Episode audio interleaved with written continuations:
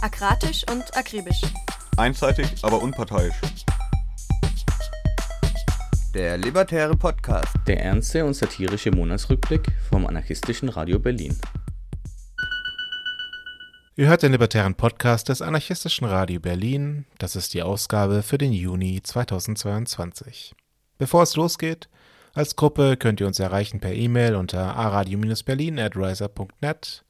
Wir sind vertreten auf Twitter und Mastodon unter dem Handle aradio-berlin und Audios in Spanisch, Portugiesisch, Englisch und Deutsch veröffentlichen wir auf unserem Blog aradio-berlin.org.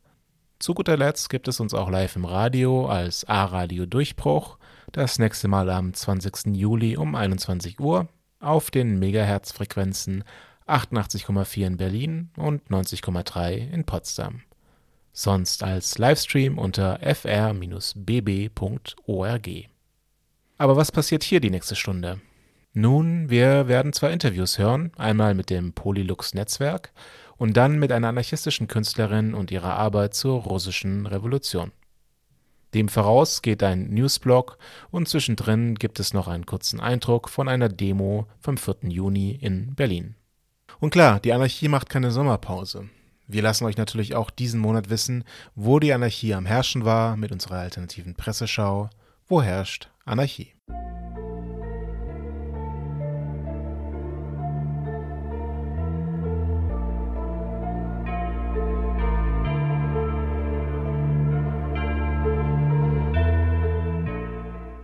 Bad Freienwalde. Streit um Waldrodung in Ostbrandenburg.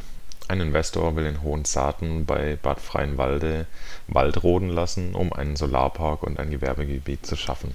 Viele AnwohnerInnen sind darüber gar nicht glücklich und machten es dem Investor in einer Informationsveranstaltung mehr als deutlich. Der Investor wiederum, Jürgen Lindhorst, will für einen Solarpark mit Rechenzentrum 370 Hektar Wald fällen. Er bezeichnet den Wald als wertlos, Schließlich sei er schadstoffbelastet und bestünde größtenteils aus Fichten. Laut Anwohnern wird der Wald unter anderem von geschützten Tieren wie dem Uhu, Schwarzstorchen und Seeadlern bewohnt. Des Weiteren sei nicht klar, was mit dem Wasser der Oder passiert, wenn es zur Kühlung des Rechenzentrums genutzt werden soll. Im ohnehin stark von Waldbränden gefährdeten Ostbrandenburg würde außerdem eine 250 Hektar große schwarze Solarfläche die Luft zusätzlich erhitzen. Wer muss dabei nicht an Subventionen für grüne Energie oder an das reaktionäre Partytier Elon Musk und seinen Tesla-Gigapark in Grünheide denken? Wir freuen uns auf Baumhäuser und Waldbesetzungen auch in Ostbrandenburg mit Blick auf die wunderschöne Oder. Nürnberg Ordnungsamt-Propaganda in der Nacht vom 28.06. haben wir ein Werbeplakat des DGB, das in Nürnberg aufgehängt war, umgestaltet, auf dem die Arbeit des Ordnungsamtes verherrlicht wurde. Das Ordnungsamt und die Polizei sind oft eine Gefahr für marginalisierte und kriminalisierte Menschen. Das zeigt auch der Fall von Marcel der am 20.04. in Berlin von Polizisten im Schlaf angegriffen wurde und kurz darauf an den Folgen des Angriffs starb. Deshalb und weil die durchgeprügelte Ordnung nie in unserem Sinne ist, haben wir mit unseren Parolen darauf hingewiesen, dass sich die Ordnungshüter verpissen können. Solidarität mit allen, die von Polizeigewalt betroffen sind und allen, die sich dagegen wehren Ecuador Solidaritätserklärung veröffentlicht. Die lateinamerikanische anarchistische Koordination und ihre Schwesterorganisationen haben heute am 1. Juli eine Solidaritätserklärung mit den Protesten in Ecuador veröffentlicht. Nun weiter zum Text, in dem es unter anderem heißt Unterstützung für den Kampf des ecuadorianischen Volkes. Wieder einmal ist das ecuadorianische Volk auf die Straße gegangen. Die Konföderation der indigenen Völker Ecuadors begann am 13. Juni mit Mobilisierungen im ganzen Land und forderte die Umsetzung zehn grundlegender Punkte, welche die Forderungen der Menschen von unten darstellen. Im Lauf der folgenden Tage schlossen sich weitere gesellschaftliche Gruppen an SchülerInnen und Studierende, LehrerInnen, ArbeiterInnen und die Bevölkerung im Allgemeinen. Hunderttausende nahmen an verschiedenen Demonstrationen und an der Besetzung der Casa de la Cultura teil, einem Gebäude, das zuvor von der Polizei besetzt worden war. Die Regierung Lasso verhängte den Ausnahmezustand, den sie unter dem Druck der mobilisierten Bevölkerung zurücknehmen musste. Die Repression war jedoch heftig. Im ganzen Land wurden mehrere Menschen getötet, verwundet, verhaftet und verschwanden Mehrere Zeugenaussagen deuten darauf hin, dass das Ausmaß der Repression zu den höchsten in der Geschichte des Landes gehört. Neben der Polizei ist auch die Armee auf den Straßen präsent. Informiert euch zu den Aufständen und seid solidarisch mit unseren Freundinnen auf den Straßen Ecuadors. Berlin Hungerstreik beendet, aber Demonstrationen gehen weiter. Die politische Gefangene Özgul Emre hat nun am 29.06. ihren Hungerstreik-Widerstand beendet, weil auf ihre Forderung, nicht zum Tragen von Anstaltskleidung gezwungen zu werden, von den deutschen Knastbehörden angenommen wurden in der Türkei gab es in der Vergangenheit teils tödliche Knastkämpfe, mit der das Recht auf das Tragen von privater Kleidung durchgesetzt wurde. Trotzdem rufen die Initiativen weiterhin zur Demonstration am Freitag, dem 1. Juli, mit Auftaktkundgebungen vor das Bundesministerium für Justiz in Berlin-Mitte auf, um jetzt die Freiheit für Özgul Emre und alle anderen politischen Gefangenen zu fordern und insbesondere um den sich immer noch im Hungerstreik befindenden anarchistischen Gefangenen Yannis Michailidis in Griechenland zu unterstützen Yannis Michailidis ist ein anarchistischer Gefangener in Griechenland und seit dem 12. Mai 2022 im Hungerstreik, um gegen die Verweigerung seiner längst überfälligen Freilassung zu protestieren. Am 24. Juni gab es einen internationalen Aktionstag, um auf seine aktuelle Situation aufmerksam zu machen. Laut letzten Arztberichten wird sein Zustand immer kritischer Özgul Emre wurde am 16. Mai 2022 unter Vorrang § 129b in Mannheim verhaftet und ist im Gefängnis Rohrbach seit dem 17. Mai im Hungerstreik, aus Protest gegen den Zwang des Tragens von Gefängniskleidung. Am 27. Juni ist sie gegen ihren Willen in das Justizvollzugskrankenhaus Wittlich verschleppt worden und wird mit Zwangsernährung bedroht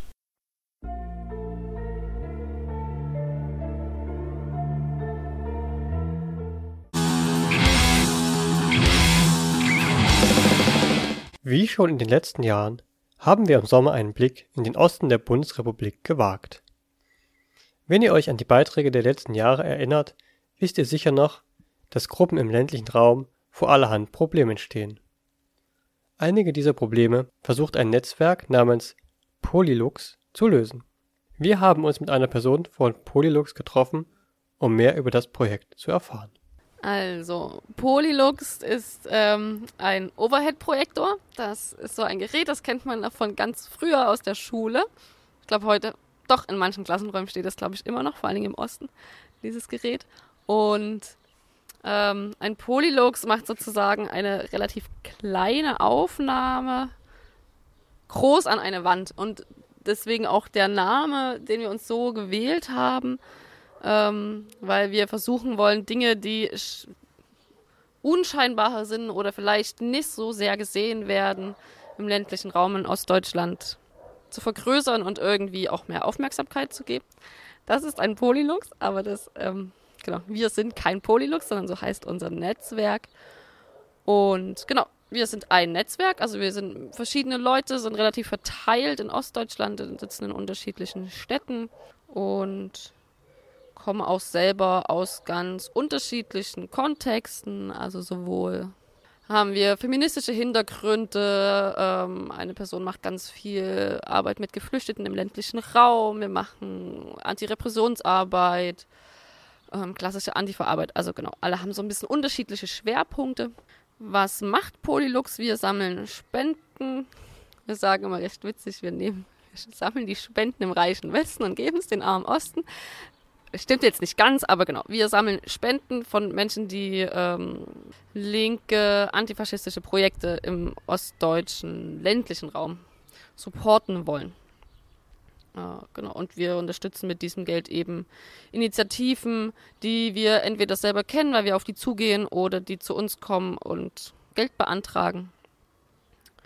Und versuchen somit den Strukturen, die eh schon sehr, sehr viel äh, am Kämpfen sind, irgendwie einen einfacheren Zugang zu Geld zu geben. Die Rechtsoffenheit von Teilen der ostdeutschen Gesellschaft war sicher ein Gründungsgrund für das Polylux-Netzwerk. Ganz so einfach ist es aber nicht. Also unsere Gründungsgeschichte ist so ein bisschen zweisträngig, könnten, könnte man sagen. Also es gab äh, sowohl ähm, in Sachsen, in Dresden im Umfeld die Bestrebung, so eine Art Netzwerk wie das Polylux zu gründen. Und gleichzeitig gab es aber auch noch Menschen in Berlin und in Thüringen, die auf ähnliche Ideen gekommen sind. Und durch Zufall haben wir uns kennengelernt und dann daraus ein Netzwerk gemacht. Also von der Idee, so etwas für Sachsen zu gründen, die Idee, so etwas für Berlin, Brandenburg-Umgebung zu gründen. Und letztendlich sind wir einfach zusammengekommen. Ähm, äh, deswegen sind wir auch heute so verteilt im ganz Ostdeutschland. Und genau, haben mit der Arbeit angefangen. Und der Hintergrund ist aber bei allen, glaube ich, relativ ähnlich gewesen. dass es so ein immer stärker werdende AfD gab in den unterschiedlichen Landtagen und in den auch Stadträten, aber auch eine immer konservativer werdende CDU und SPD. Also genau, es ist ja nicht nur die AfD, die irgendwie im ländlichen Raum Probleme macht. Also das ist so ein Grund gewesen, diese schon politische Veränderung, die aber über viele Jahre passiert ist, aber auch gab es so erste Verbote von Vereinen, also die die Gemeinnützigkeit entzogen bekommen haben. Das war zum Beispiel der VVN-BDA, das war ja so eine relativ große Nummer, äh, die 2019, glaube ich, so am Ende 2019 die Gemeinnützigkeit aberkannt bekommen haben und das Demo Z, das ist jetzt nicht in Ostdeutschland, das ist in Ludwigsburg, aber genau, die haben auch die Gemeinnützigkeit aberkannt bekommen. Beide haben die später zurückbekommen, so mit Klagewegen, aber genau, es gab so ja erste starke Bestrebungen, wo immer mehr gefordert wurde, dass ähm, linke Räume, Vereine eben diese Gemeinnützigkeit weggenommen bekommen, wenn sie so Ausschlussklauseln haben. Also bei beiden waren es diese Ausschlussklauseln wie VVNBDA, die auf Flyern draufstehen haben, dass Menschen mit rechten Gedankengut oder in rechten Strukturen zu den Veranstaltungen kommen, da nicht teilnehmen dürfen. Was ja schon recht witzig ist. Also, dass deswegen der VVN-BDA dann die Gemeinnützigkeit aberkannt bekommt. Zusätzlich gab es zumindest auch in Sachsen immer mehr Auflagen für linke Projekte, also immer häufiger so, ihr müsst das unterschreiben, ihr dürft das nicht mehr machen, ihr dürft hier diese Aufkleber nicht haben, wenn ihr städtische Gelder kriegt äh, oder kommunale Gelder kriegt. Und somit hatten immer mehr Projekte einfach zu kämpfen oder haben ja auch immer noch zu kämpfen, irgendwie so über die Runden zu kommen.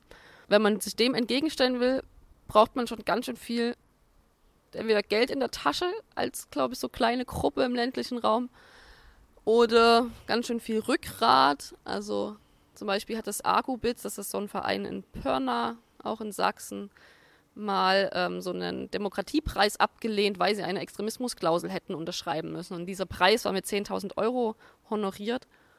Und das muss eine Gruppe erstmal können. Und da sozusagen haben wir uns dann gedacht oder haben uns zusammengeschlossen, um genau solchen Gruppen und Vereinen irgendwie den Rücken stärken zu können und zu sagen, hey, wenn ihr genau das nicht macht, was die von euch wollen, kommen wir und sind für euch da.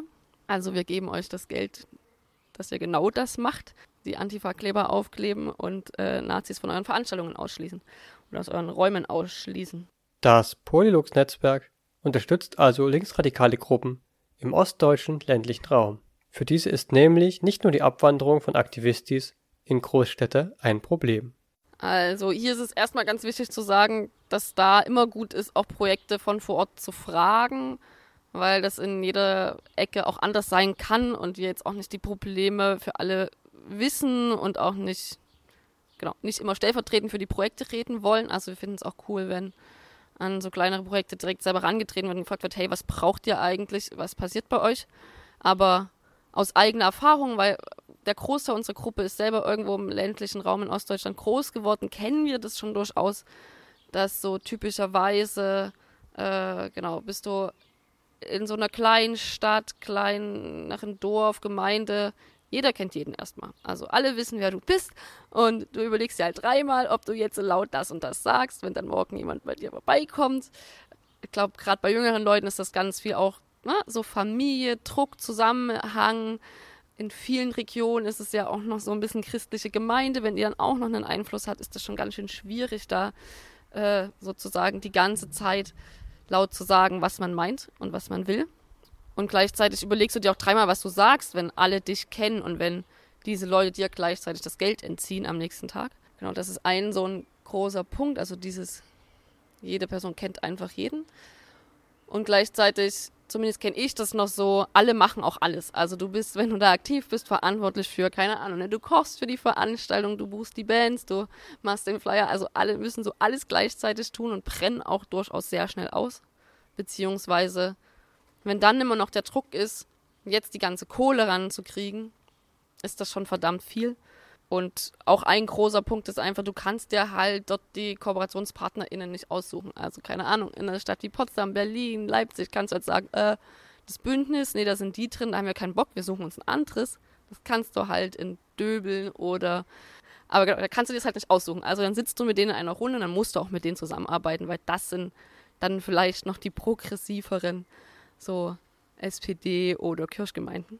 Und natürlich auch ein großer Punkt ist, Leute ziehen weg. Also, ne, es ist durchaus auch viel, oft viel Fluktuation, weil es einfach für bestimmte Leute auf dem Dorf nicht geil ist. Also, ich glaube, es ist für viel, für die meisten nicht geil. Aber gerade marginalisierte Personen, Flinter, People of Color haben einfach ihre großen Probleme in diesen Strukturen, in den Räumen und gehen halt in Großstädte, einfach wo ihre Communities sind und sie Anschluss finden. Und das macht Szenen und Gruppen ja auch also weniger nachhaltig so. Nun gibt es auch in den sogenannten alten Bundesländern Bedarf an antifaschistischen linksradikalen Projekten. Die Leute von Polylux haben sich jedoch bewusst für den Osten der Bundesrepublik entschieden. Es ist immer wichtig zu, zu betonen, dass es auch im Westen krasse Nazi-Probleme gibt und auch immer wieder ganz krasse Übergriffe. Und trotzdem können jetzt so Blatt sagen, im Osten ist es immer noch schlimmer. Äh, in, zumindest fehlt in Ostdeutschland, würde ich jetzt sagen, noch mehr Infrastruktur. Also die wird ich kenne mich im ländlichen Raum im Westen tatsächlich auch selber gar nicht so gut aus, aber das, was ich so kenne, ist schon so, dass du im Osten einfach noch mal weniger Infrastruktur hast.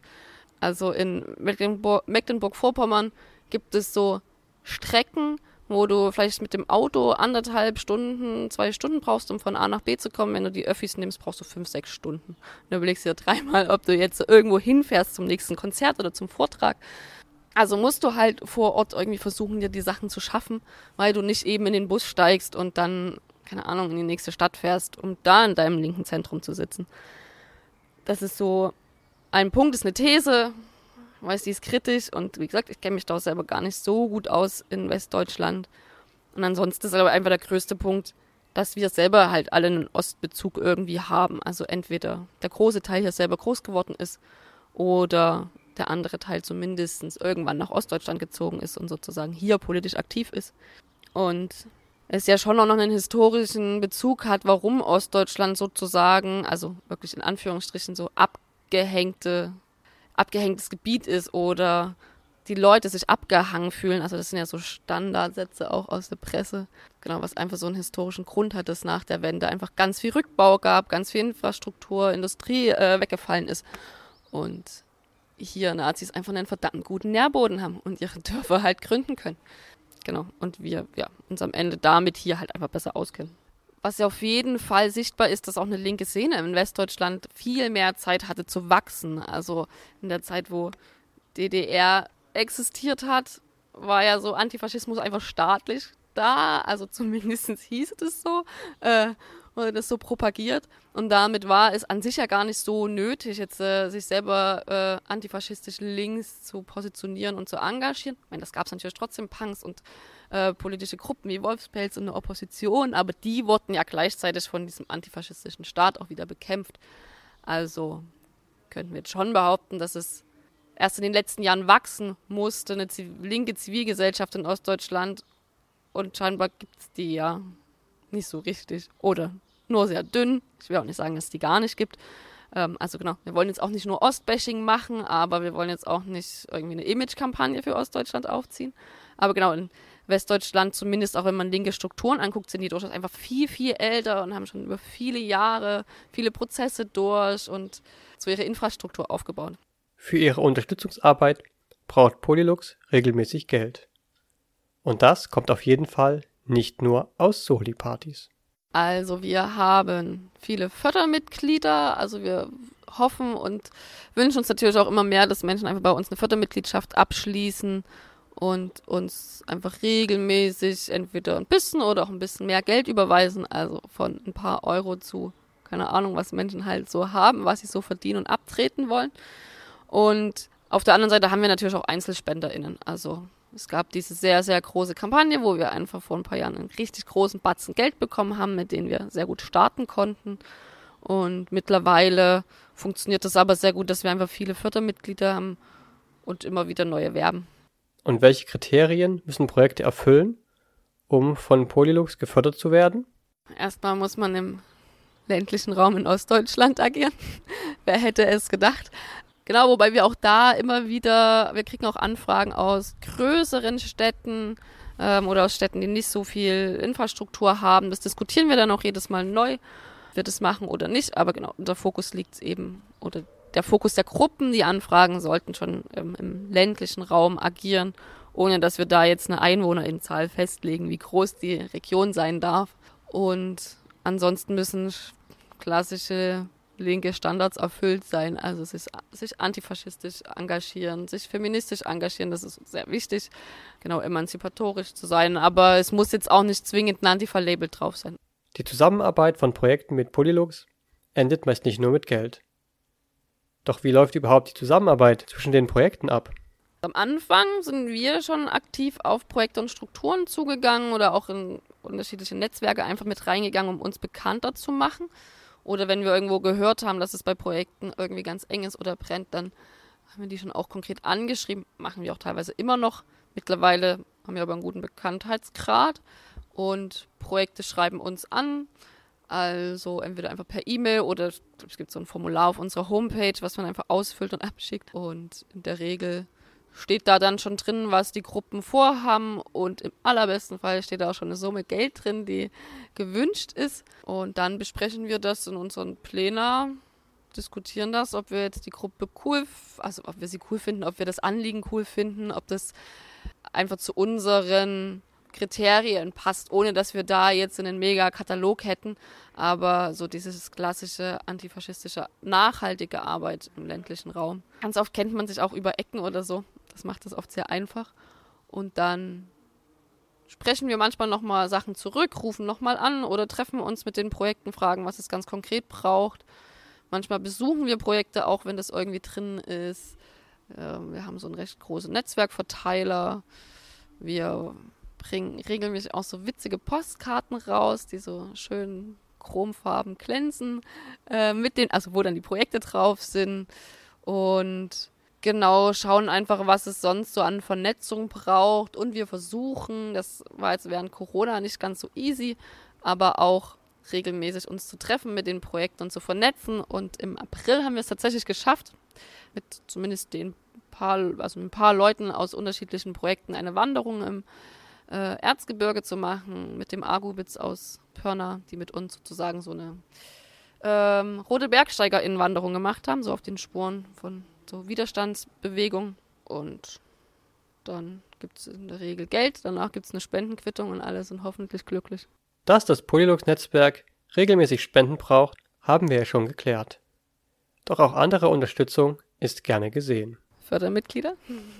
Also klar, genau. Als erstes brauchen wir natürlich regelmäßig Fördermitglieder, die uns ein bisschen Kohle geben äh, und uns vertrauen, dass wir das gut weiter verteilen. Ja, wir wünschen uns eine stärkere Zivilgesellschaft, logisch. Aber vielleicht so für jetzt die konkrete Arbeit, die wir machen, die wir uns wünschen, ist schon, dass auch Aktive aus den größeren Städten, keine Ahnung, einfach ab und an mal in die Region fahren und selber dort vor Ort sind, mal ein Konzert besuchen, mal dort einen Vortrag besuchen, weil die Leute machen auch coole Dinge, organisieren auch coole Veranstaltungen, zu den Demos fahren. Ich meine, das passiert auch mittlerweile immer mehr und eigentlich auch sehr gut. Ja, wir wünschen uns irgendwie eine, ja, auch eine bessere Welt. Mehr zum Polylux-Netzwerk erfahrt ihr unter www.polylux.network. Wie ihr schon im Beitrag gehört habt, freut sich die Gruppe über größere und kleinere Geldbeträge und vor allem Fördermitgliedschaften. Die Kohle kommt emanzipatorischen linksradikalen Projekten im ländlichen Ostdeutschland zugute. Und hier geht es jetzt weiter mit einem kurzen Bericht von einer Demo von SexarbeiterInnen am 4. Juni 2022 in Berlin. Hello, everybody on the side of the street, Boyering. Hello. Hello. This is a march for sex workers, sex workers' rights, sex worker liberation.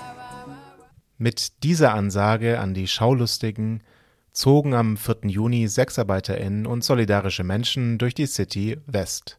Die Sex Worker Action Group hatte zur gemeinsamen Demonstration während ihrer Aktionswoche rund um den Welthuhentag eingeladen. SexarbeiterInnen schlägt Gewalt entgegen und der Staat steht dabei mit an vorderster Front. Wir haben die Demo begleitet und wie ihre Lage aussieht und was sie fordern, das hört ihr jetzt. Wir versammeln uns jedes Jahr, um gegen Stigmatisierung und Gesetze zu kämpfen, die unsere Körper verletzen und gebrochen haben.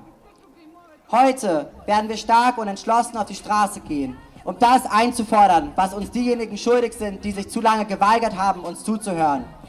Wir demonstrieren, um die Politiker, die Polizei und die Gesellschaft daran zu erinnern. Entkriminalisierung ist das einzige Rechtsmodell, was SexarbeiterInnen unterstützt und schützt. Wir demonstrieren füreinander. Wir versammeln uns für diejenigen, die wir verloren haben und für eine bessere Zukunft für alle, die nach uns kommen. Gesetze zur Regulierung der Prostitution werden immer über uns und nie mit uns gemacht. In Deutschland. 60 Jahre später wurden mit dem Prostitutionsgesetz die Verträge zwischen Prostituierten und Freiern rechtsverbindlich. SexarbeiterInnen bekamen endlich einige Rechte. Doch diese Rechte waren nur von kurzer Dauer. Im Jahr 2017 hat sich die rechtliche Situation von SexarbeiterInnen mit der Einführung des Prostitutionsschutzgesetzes erheblich verschlechtert. Das Prostitutionsschutzgesetz zwingt SexarbeiterInnen dazu, einen Hurenpass zu erwerben und sich einer verpflichtenden Gesundheitsberatung zu unterziehen, um arbeiten zu können. Die Logik, nur wer aktenkundig ist, kann geschützt werden, führte zur Einführung dieses Hurenausweises. Der Staat kennt nur Schutz durch Kontrolle und Regulierung. Aber dieses derzeitige Registrierungsverfahren schützt niemanden von uns. Es beschneidet uns an unserer Autonomie die der registriert sind und drängt die stärker marginalisierten SexarbeiterInnen, die sich nicht registrieren lassen können, weiter in die Illegalität und in Gefahr. Dieses Gesetz ist gewaltvoll. Das Prostitutionsschutzgesetz dient niemandem. Für SexarbeiterInnen mit Migrationshintergrund sind die Voraussetzungen für eine Registrierung oft unmöglich zu erfüllen. Es bleibt uns nichts anderes übrig, als illegal und gefährdet zu arbeiten. Wir arbeiten fast alle selbstständig was zu geringem Schutz, höheren Steuern und erschwertem Zugang zu Sozialleistungen führt. Dieser selbstständigen Status trennt uns voneinander und ist eine Unterscheidung, die zu weiterer Ausbeutung durch unsere Chefs führt, vor der uns das Prostitutionsschutzgesetz angeblich schützen will. Viele, die vor dem Prostitutionsschutzgesetz legal gearbeitet haben und zumindest teilweise Zugang zu Rechten hatten, haben diesen Zugang mit dem Gesetz von 2017 verloren. Und auch diejenigen, die dieses Gesetz über das Meldeverfahren durchsetzen, tun dies auf schädliche Weise. Wenn wir uns anmelden, werden wir oft mit Transfeindlichkeit, Rassismus und fremdenfeindlichen Kommentaren konfrontiert. Das Prostitutionsschutzgesetz hat auf ganzer Linie versagt. Es muss sofort abgeschafft werden. In that spirit, let's chant together now.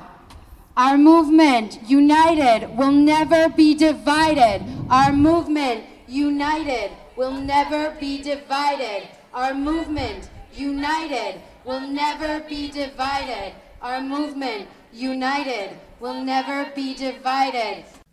Die Aktivistinnen fordern die Entstigmatisierung von Sexarbeit, ihre Entkriminalisierung sowie selbst über ihre Rechte bestimmen zu können, um ihre Lebensbedingungen zu verbessern.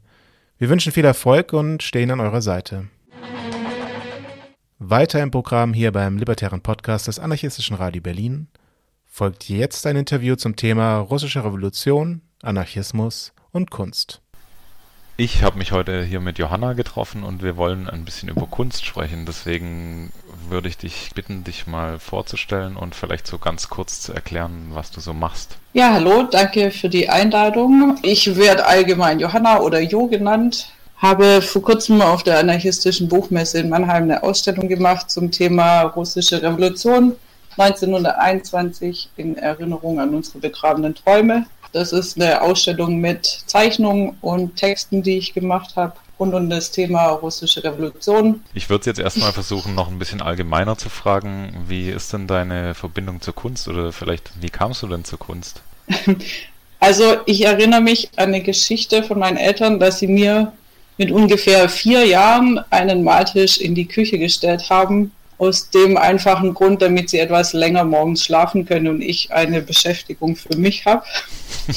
die habe ich auch äh, außerordentlich gern wahrgenommen, also habe da stundenlang gezeichnet und das, diese Freude am Zeichnen und künstlerischen Schaffen habe ich mir über alle Jahre beibehalten. Also das ging so weit, dass ich unter anderem sogar freiwillig länger in der Schule geblieben bin. Wow. Da hatte ich Zugang zu den Kunsträumen. Ich hatte auch echtes Glück, gute KunstlehrerInnen zu haben, die mir das nicht vergrault haben, sondern noch mehr befeuert haben, meine Begeisterung dafür.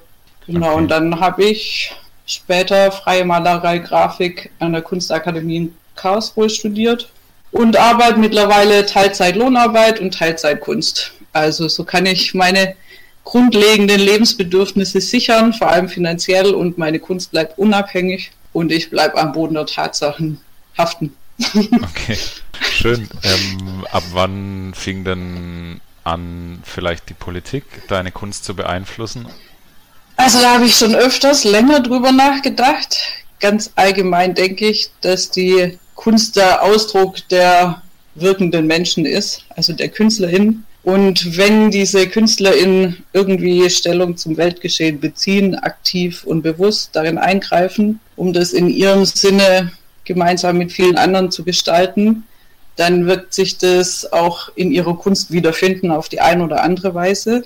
Das tritt so in einem bewussten Sinn mal mehr in den Vordergrund bei mir, mal weniger. Also einfach auch mein Leben ist vielfältig und besteht nicht nur aus Kampf und Anstrengung in einem politischen Sinn, sondern eben auch äh, aus Entspannung, schönen Momenten, Gemeinschaften, Verbundenheit. Also oft setze ich Bilder miteinander in Beziehungen. Das können schöne Momente sein, die irgendwie Ausflüge darstellen und dann wieder ein Thema, das schwerer ist, zum Beispiel Kriegsdarstellung. Und das spiegelt dann auch so ein Spannungsfeld wider, in dem ich mich wieder befinde. Ähm, also das Leben mit seiner Komplexität. Was heißt das für mich und meine Kunst? Äh, also ich versuche regelmäßig zu reflektieren, warum, wieso, weshalb ich was mache, welche Inhalte ich nehme. Da versuche ich einen Blick von unten einzunehmen, wenn ich bewusst politische, gesellschaftliche Themen anreiße. Oder ich versuche auch bei Stilmitteln darauf zu achten, dass Weiß nicht automatisch positiv konnotiert ist. Oder ich versuche Vielfalt darzustellen, nicht immer nur zum Beispiel männlich gelesene Menschen in einem Revolutionskontext darzustellen, das ist mir irgendwann aufgefallen, das ist gar nicht so einfach. Mhm. Und ich würde mich auch gerne mit weiteren antiautoritären KünstlerInnen vernetzen und Auseinandersetzungen setzen, um so ein bisschen mehr zu diskutieren, was heißt es, anarchistische Künstlerin zu sein, wo ist die Grenze zwischen Kunst und Propaganda zum Beispiel und mhm. so weiter. Okay, das klingt ja auch erstmal sehr interessant und, und irgendwie auch sehr sinnvoll. Ich muss ja persönlich sagen, ich äh, verstehe von Kunst relativ wenig und habe auch nicht so arg viel äh, damit zu tun. Ich glaube, trotzdem wird Kunst für mich erst irgendwie so ein bisschen greifbar oder auch vielleicht interessant, wenn ich da irgendwie was Politisches rauslesen oder sehen kann, irgendwie ein Statement oder irgendwas, an dem man sich, sich so ein bisschen reiben oder abarbeiten kann oder was vielleicht nicht so abgehoben ist, weil es vielleicht eher Kunst aus der Arbeiterinnenklasse ist, dann ist das für mich irgendwie so ein bisschen realer und da habe ich irgendwie einen anderen Zugang dazu. Oft bedeutet Kunst für mich sowas sehr Abgehobenes und ich kann damit eigentlich gar nichts anfangen, merke ich immer wieder. In den Bildern, über die wir heute so ein bisschen sprechen wollen, geht es viel um die russische Revolution. Und äh, bevor wir da jetzt äh, vielleicht noch eingehender drüber sprechen, kannst du irgendwie beschreiben, wie dein, äh, was du von Russland Bezug hast oder woher dein Bezug zu Russland äh, kommt? Also der, genau, ich, also ich beziehe mich allgemein für mich als Person auf unterschiedliche emanzipatorische Bewegungen auf der Welt, mitsamt all den Revolutionen, auch wenn die scheiterten. Und ähm, in diesen Bewegungen, Revolutionen gab es und gibt es immer wieder Einzelpersonen, mit denen ich mich vermehrt auseinandersetze, also denen ich im Laufe meines Lebens begegne, ähm, deren Bücher, Theorien ich lese, die dadurch meinen Lebensweg mehr oder weniger mal beeinflusst haben. Und mein Zugang dazu, da lebten beispielsweise eine Zeit lang Alexander Bergmann und sein Buch ABC des Anarchismus war mein erster Kontakt zum Anarchismus. Abgesehen von irgendwelchen Aufnähern auf der Jacke und nicht wissen, was dahinter steht. Oder auch äh, Kropotkin mit Theorie der gegenseitigen Hilfe. Und ich stehe sehr auf Wolins Entwürfe einer anarchistischen Synthese, was dazu geführt hat, mich länger mit Nabat, also dieser strömungsübergreifenden anarchistischen Konföderation in der Ukraine von damals zu beschäftigen. Genau, also ich habe mich einfach dafür interessiert, wer waren die Menschen, wie haben die gelebt, was ist um sie rum passiert, wo haben sie mitgewirkt. Und da bin ich einfach räumlich gesehen immer wieder in Russland gelandet. Und mit der Zeit kamen auch Kontakte und Freundschaften zu jetzt lebenden Menschen dazu. Du hast dann angefangen, Bilder zu malen, die die russische Revolution als, als großes Thema haben. Hast du, warst du vor Ort? Also hast du dir Eindrücke vor Ort geholt oder bist du Also war das was, ein Thema, das dich sowieso beschäftigt hat und dann hast du sozusagen deine Gedanken auf die Leinwand gebracht oder hast du dich auch in Russland inspirieren lassen von dem, was du dort gesehen hast oder nicht gesehen hast? Weil ich mir ja immer alles bildlich vorstelle, habe ich dann natürlich auch gezielt nach Bildern und Fotos im Internet gesucht Ja. und in Büchern. Und dann äh, mit der Zeit wuchs das Bedürfnis, all diese Geschichten und diese Tragik von dieser Revolution mit all diesen Träumen irgendwie zwischen Hoffnung, Euphorie am Anfang und Verzweiflung, Ohnmacht, die mit der Zeit zunimmt, auch künstlerisch zu erfassen. Vor allem auch aus der Perspektive der Besiegten von damals, die sich der zunehmenden Diktatur entgegenstellten und scheiterten, um deren Erinnerung auch festzuhalten für uns und diesem allgemeinen Nebel von Vergessen zu entreißen. So kam ich zur russischen Revolution und der Zeichnung. Und das hat sich gehalten über mehrere Jahre. Genau, und dann 2019 bin ich nach Russland mit einem Reisegefährten gefahren, nach St. Petersburg, Kronstadt und Moskau. Haben wir drei Wochen verbracht, so dass ich die ganzen Schauplätze, wo ich mir rausgeschrieben habe, was, wann, wo, wie passiert ist, auch äh, irgendwie bildlich anschauen konnte und natürlich, wie das jetzt aussieht. Ja, und dann da danach sind noch weitere Bilder entstanden. Okay, dann würde ich dich gerne fragen, ob du vielleicht ein paar der Eindrücke teilen willst, die du während deiner Russlandreise 2019, das ist ja auch noch gar nicht lange her, so gesammelt hast und was für Gespräche du da eventuell auch geführt hast. Gibt es da irgendwas, was du vielleicht als besonders erzählenswert in Erinnerung hast? Oder? Ja, also ich meine, es waren natürlich ganz viele Eindrücke und ähm, ich fand es auch am Anfang sehr anstrengend, allein deswegen, weil ich Kyrillisch einfach nur buchstabieren kann und nicht flüssig lesen. so jedes Straßenschild. Ah, okay, wir müssen dahin und Ja. dorthin und bei jeder Metrostation. Und dann habe ich erstmal ganz viel wirken lassen auf mich und fand es sehr interessant, einfach auch so Gegensätze geschichtlicher Spuren zu sehen. Von noch äh, Gebäuden, Reliefs, Bahnhof, Metrostation, Statuen, die so während oder nach der russischen Revolution, während der Sowjetrepublik, Sowjetunion entstanden sind, zu sehen, mit Hammer und Sichel, Lenin überall. Äh, Oder an vielen Orten oder auch, dass eine Metrostation Station der Partisanen heißt oder sowas.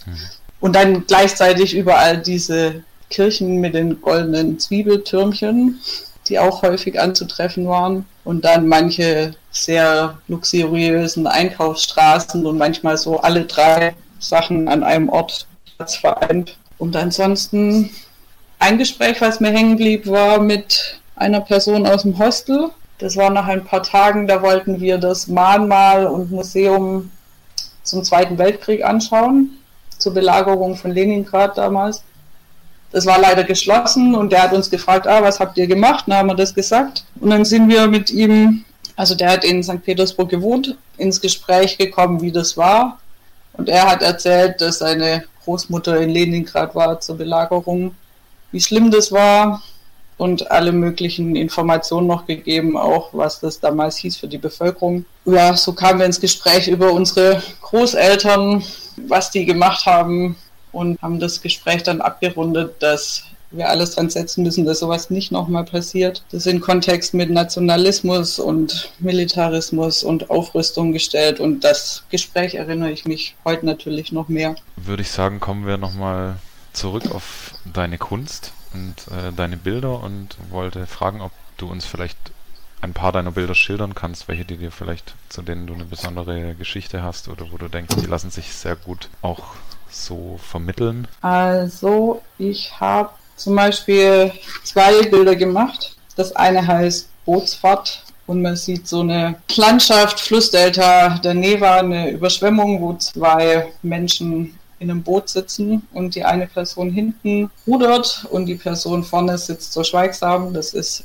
mit Kohle auf Papier, 60 auf 90 Zentimeter. Und das Bild ist ein Symbol meiner Auseinandersetzung mit dem Verlauf der Geschichte. Und irgendwie dachte ich bei der Frau an so eine Art Fairfrau. Und es geht da immer um die Frage, so wer hat die Macht, Geschichte zu schreiben, wer erzählt sie danach, was ist mit diesen ganzen verschollenen Toten, die nicht auf, auffindbar sind. Genau, also und dafür sinngeblich stehend ist diese Person vorne, die irgendwie heimgebracht wird. Und da schließt dann das nächste Bild an. Das heißt angekommen. Das ist auch so groß, auch Kohle auf Papier. Und da liegen im Vordergrund äh, Boote wie es sie Anfang des 20. Jahrhunderts in Russland gab. Und im Hintergrund ist die südliche Küste von Kronstadt zu sehen. Und das war für mich so ein gedankliches und emotionales Nachhausebringen von den ganzen toten RevolutionärInnen, deren letzte Monate, Tage, Stunden nicht bekannt sind und die irgendwo in den Wäldern Lagern, Gefängnissen und Kellern der TK getötet und anschließend in anonymen Massengräbern verscharrt wurden. Mhm. Also die. Deren Erinnerung ausgelöscht wurde. Halt, genau, und da im Nachhinein nachwirkend die Geschichte verfälscht wurde nach 70 Jahren Sowjetunion. Okay, eine meiner Fragen äh, wäre gewesen, wie, wieso du die russische Revolution auch heute noch für relevant hältst. Aber vielleicht erklärt es auch eins deiner Bilder so ein bisschen von selber. Und zwar hat es den Titel Flowers of Solidarity. Und vielleicht magst du uns das nochmal kurz erklären oder schildern, was du damit meinst. Also ich finde, wir haben unzählige, vielzählige, nicht unzählige, eher vielzählige Handlungsmöglichkeiten in Licht und besseres Zusammenleben auf diesem Planeten Erde. äh, auch oder erst recht während Krisen und Katastrophen. Und äh, da kann ich vielleicht zu meinem Bild überleiten, zu dem Flowers of Solidarity. Das ist all denjenigen gewidmet, die im Angesicht eines Krieges, egal wo auf der Welt, weiter für ihre Mitmenschen, ihre emanzipatorischen Ideen leben, einstehen und kämpfen. Und diese Blumen in der Zeichnung stehen für Solidarität. Die wachsen so flächendeckend im Vordergrund und ranken sich entlang von neu geschaffenen Wegen über die Trümmer dieser Stadt hinweg. Und am Horizont erscheinen sie als leuchtende Hügel und die Blätter sind Funken der Hoffnung, der äh, Erinnerung, Gegenwart und Zukunft gleichzeitig.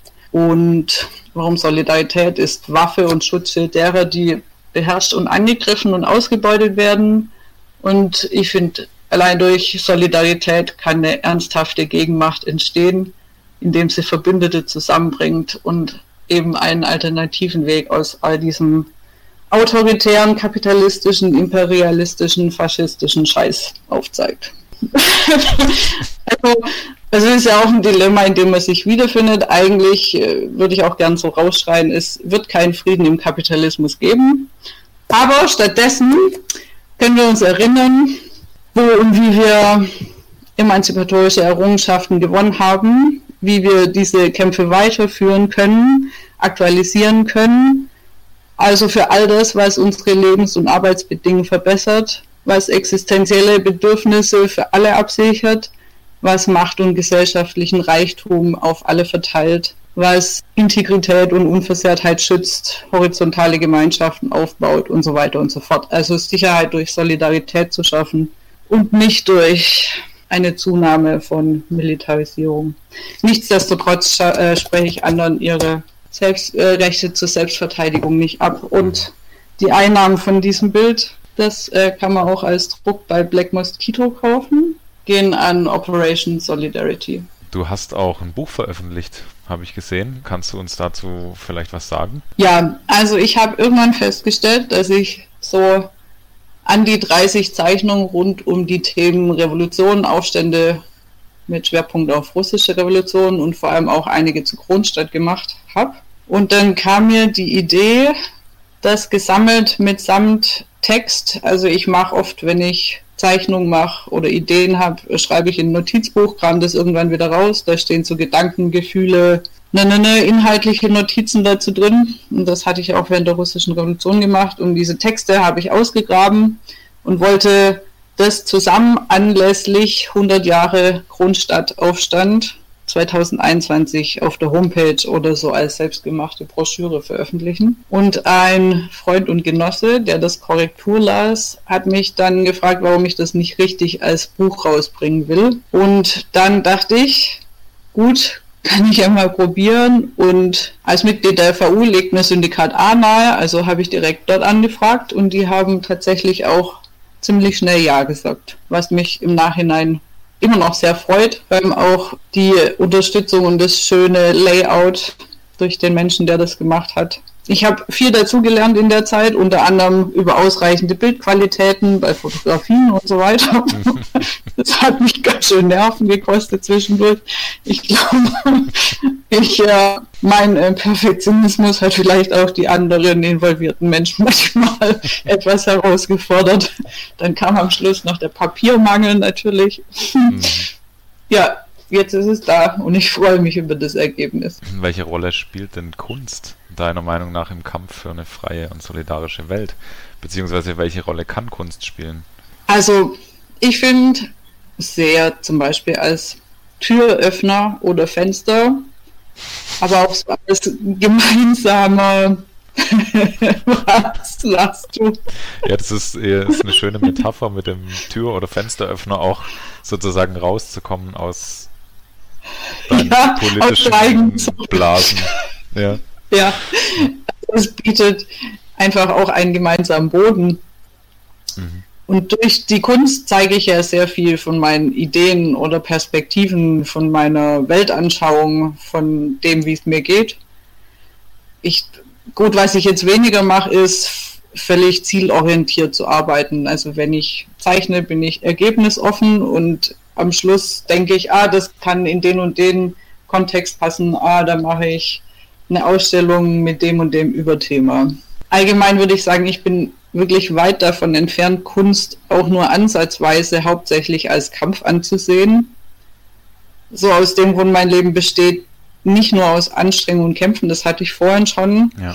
Genauso aus vielen positiven Sachen, aus Erschaffen, aus Empowerment und vor allem dieser Raum, den ich mir während dem künstlerisch Tätigsein erschaffe, das ist für mich eher ein Freiraum, wo ich mich ausprobieren kann, wo ich mir die Zeit nehmen kann, die ich brauche, wo ich den Raum bekomme, den ich haben will, der mir nicht irgendwie weggenommen wird.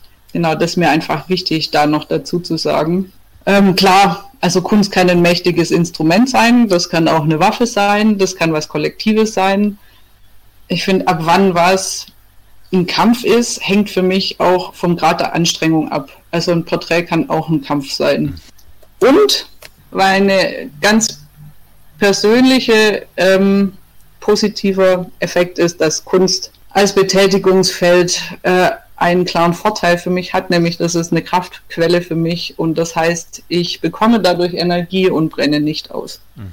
Das ist ein sehr äh, guter Punkt, den du da ansprichst. Du warst auf der anarchistischen Buchmesse in Mannheim und äh, da interessiert mich natürlich ein bisschen, hast du denn da für Feedback bekommen von den Leuten, mit denen du da ins Gespräch gekommen bist? Ich meine, da sind wir jetzt sozusagen wieder ein bisschen in unserer äh, Blase, vielleicht in unserer einigen, eigenen Blase auch ein bisschen, aber es ist ja trotzdem spannend, was du dann gerade mit der aktuellen politischen Lage in der Ukraine äh, oder in Russland, was du dann da für ein Feedback auf deine Kunst, die ja schon auch so einen Russlandbezug hat, bekommst. Also es war tatsächlich durchweg positiv. Es gab jetzt niemand, der die Kritik geäußert hätte. Ich hatte viele, einige inhaltlich recht spannende Gespräche. Das Lustige ist irgendwie, dass es auf der Buchmesse weniger um die Technik, um meine angewandten Stilmittel ging, was sonst oft so Thema ist bei Ausstellungen, wo Leute, die sich jetzt nicht so wohl mit dem Inhalt fühlen oder sich nicht so gut damit auskennen, die suchen erstmal so einen Zugang über, ah, die Technik hm, hm, hm, mit der Kohle, wie machst du das? Mhm. Und auf der Buchmesse war es so gerade andersrum.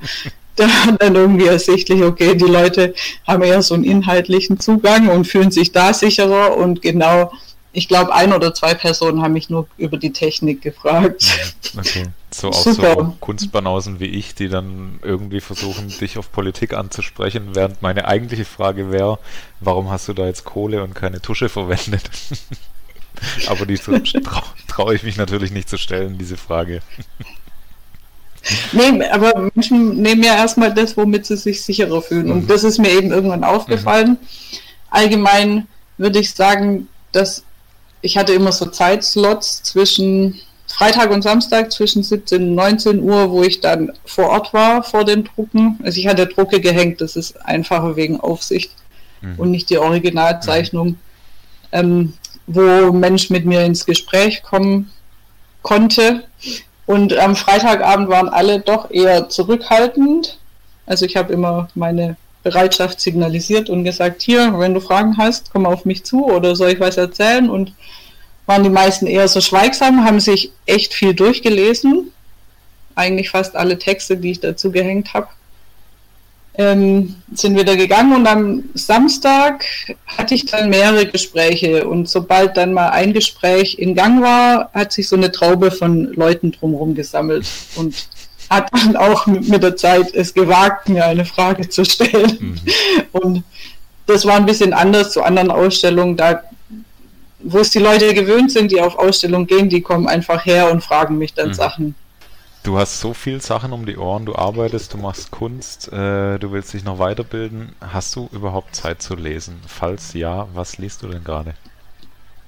ja, ja die, die, die, Lesezeit kommt tatsächlich ein bisschen kurz manchmal, habe ich dazu mehr ähm, Kapazitäten und Lust drauf in meinem Hirn als mhm. sonst. Also was ich wirklich viel gelesen habe im letzten Monat waren Graphic Novels und Comics.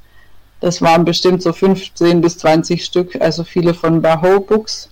Mhm. Ich habe da das Glück, dass mein Hausmitbewohner eine wunderbare Sammlung davon hat. Es gab viel zu wenig Comics bei der Buchmesse, ja. Shame. Okay, das ist ein guter ähm, Kritikpunkt. Ähm, ansonsten lese ich gerade Geschichtliches über die FAUD.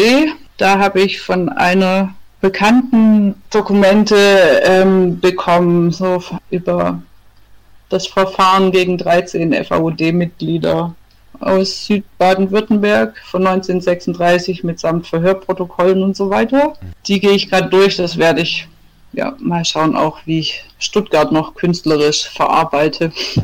Zwischenfrage wäre jetzt, ist das dann, ist das für dich politische Arbeit oder liest du das so aus Interesse äh, ohne Hintergedanken?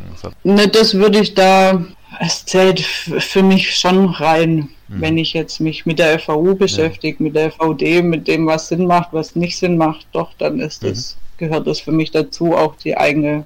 Ansonsten lese ich gerade noch Victor Serge und seine Perspektive auf die russische Revolution. Das brauche ich auch für ein weiteres Kunstprojekt. Okay, dann würde ich dich gern gegen Ende noch fragen, ob du uns noch was mit auf den Weg geben willst oder ob ich was vergessen habe anzusprechen. Und vielleicht magst du uns am Ende noch kurz sagen, wo Mensch dich im Internet findet, beziehungsweise deine Kunst im Internet bewundern kann oder vielleicht sogar erwerben kann.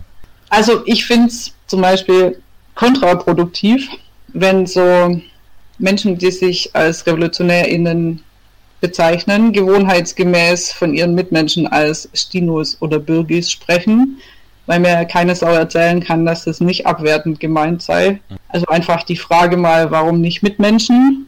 Weil, wie ich vorhin schon gesagt habe, mit anderen RevolutionärInnen muss mich nicht viel verbinden oder fast nichts. Oder da muss ich keinen positiven Bezug haben und gleichzeitig gibt es verdammt viele Mitmenschen, mit denen mich sehr viel verbindet die sich nicht als Revolutionärin bezeichnen, nämlich Freundschaften, Beziehungen, Arbeit, Wissen, Kämpfe, Erfahrungen, Vorleben, Interessen, Träume.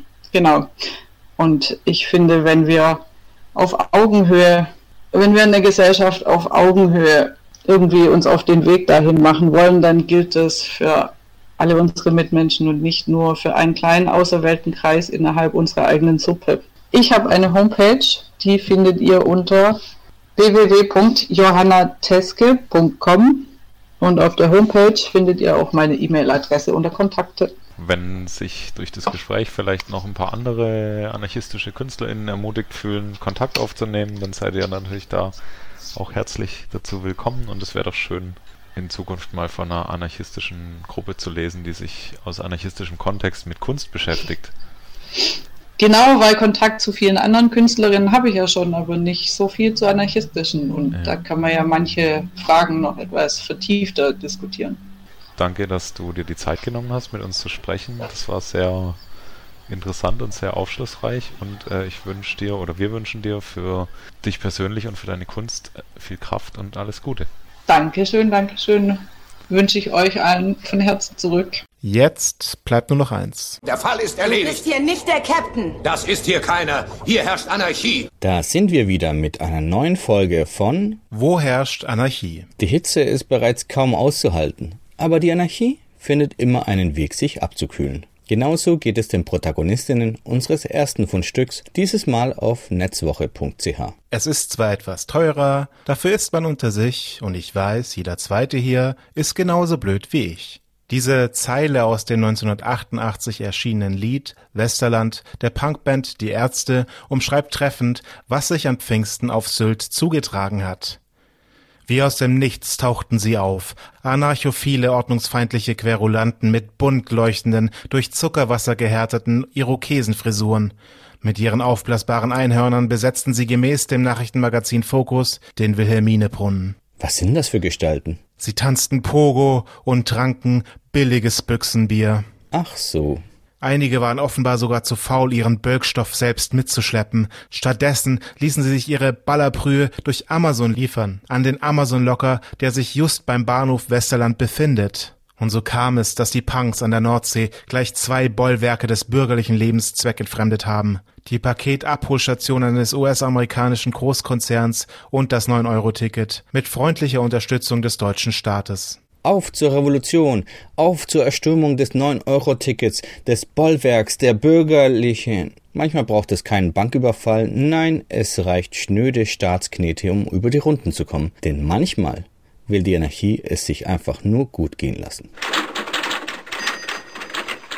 Bei anderen Gelegenheiten hingegen muss die Anarchie aktiver werden. Es werden Camps aufgebaut, inklusive klar organisierter Volksküche. Der österreichische Standard berichtet aus Bayern. Nähert man sich dem Schlosshotel Elmau, so fällt als erstes die Stille auf. Es ist Idylle pur, wo die Staats- und Regierungschefs der G7-Staaten nun drei Tage lang wohnen, auf Kosten der deutschen SteuerzahlerInnen und Steuerzahler.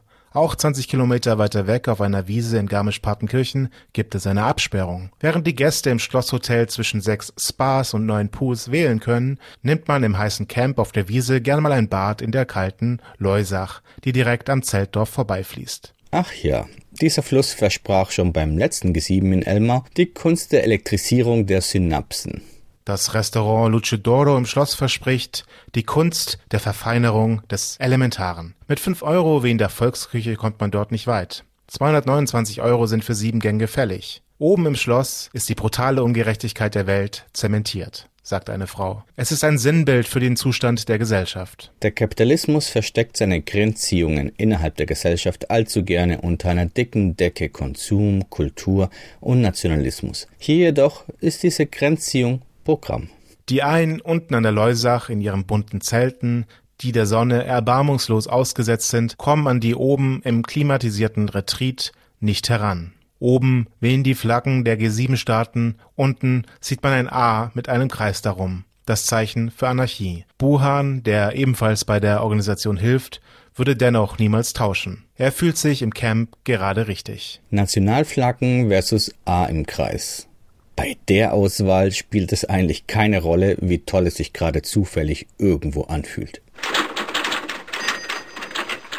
Wir bleiben beim Thema, denn schwäbische.de hat auch noch was dazu zu sagen. Überraschenderweise wird die Polizei als Quelle herangezogen. Wie die Polizei am Montag mitteilte, haben unbekannte Täter am Samstagabend um kurz vor 17 Uhr die Haupteingangstür des Rathauses mit einem politisch linksgerichteten Symbol beschmiert. Oh weh, oh weh. Was kann es bloß sein? Dabei handelt es sich um das aus den griechischen Buchstaben Alpha und Omega zusammengesetztes, umkreistes A. Ein typisches Symbol der linksextremen Szene. Klingt brandgefährlich, aber was hat es damit auf sich? Es steht für Anarchie und damit für die Ablehnung der staatlichen Ordnung an sich. Na sowas, was ganz Normales also. Die staatliche Ordnung an sich abzulehnen, sollte mittlerweile eigentlich eine Selbstverständlichkeit sein. Die Anarchie ist aber auch aus ganz anderen Gründen und in anderen Kontexten gefährlich. IT-daily.net hat recherchiert und berichtete über eine ganz spezielle Studie. Templify, eine Plattform zur Dokumentenerstellung, veröffentlicht heute die Ergebnisse seiner Content is Everything Studie, die den ineffizienten Umgang mit Content in Großunternehmen beleuchtet. Klingt mega wichtig. Wäre ja noch schöner, wenn Großunternehmen uns ausbeuten und dann auch noch ineffizient dabei vorgehen. Unter der Überschrift Die Dokumentenanarchie ist ein Sicherheitsrisiko geht es dann so weiter. 94 Prozent aller Befragten, die mit sensiblen Daten hantieren, sehen in inkonsistentem und inkorrektem Content Bedrohungen für ihr Unternehmen, wenn dieser an Dritte weitergegeben wird. Während 90% aller StudienteilnehmerInnen einräumen, dass Sicherheitsanforderungen steigen und deren Einhaltung wichtiger Äh, sorry Leute, leider ging es dann nur noch mit Blabla weiter. Die Frage, wie Dokumente anarchisch gestalten und genutzt oder gar abgeschafft werden können, ist dann leider nicht mehr behandelt worden. Dabei gäbe es dazu so viel zu sagen. Beim nächsten Mal hoffentlich. Das war's für diesen Monat. Wir hoffen, ihr hattet eine gute Stunde mit uns. Für mehr auf eure Ohren von uns, schaut vorbei auf aradio-berlin.org und schaltet ein am 20. Juli um 21 Uhr für A-Radio Durchbruch. Bis zum nächsten Mal.